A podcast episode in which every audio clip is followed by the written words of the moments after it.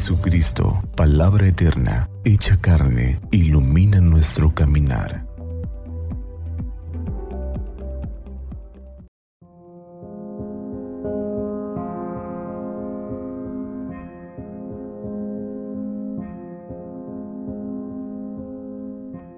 Jueves 18 de agosto de la semana 20 del tiempo ordinario.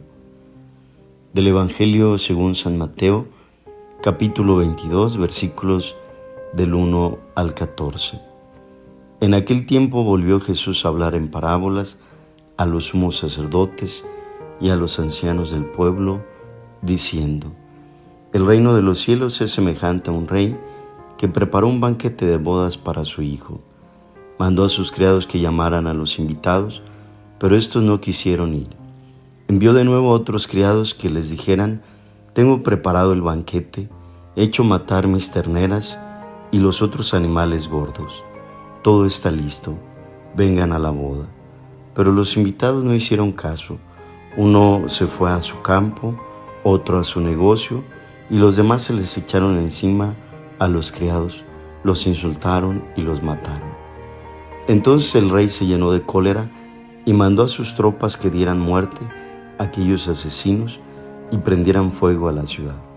Luego les dijo a sus criados, la boda está preparada, pero los que habían sido invitados no fueron dignos.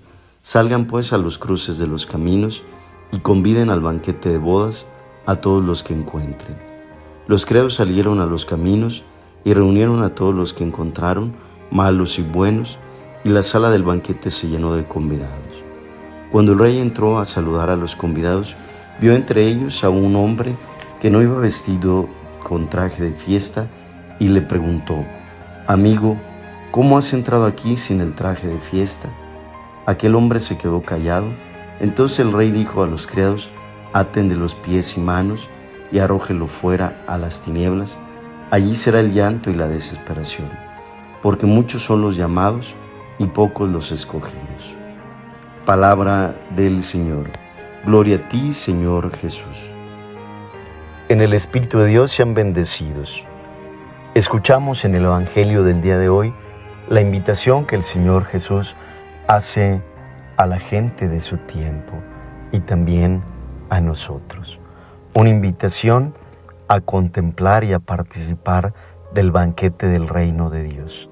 Solo tenemos que tener la intención de querer salir de nuestros propios egoísmos, de nuestros propios criterios, de nuestros propios intereses, para participar de ese banquete del reino de Dios.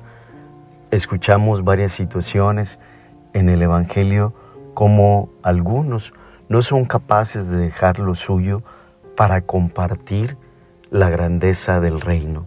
Por eso hoy la palabra de Dios nos invita precisamente a trabajar día con día en saber, en sabernos invitados y responder a esa invitación desde nuestra vida. Que así sea.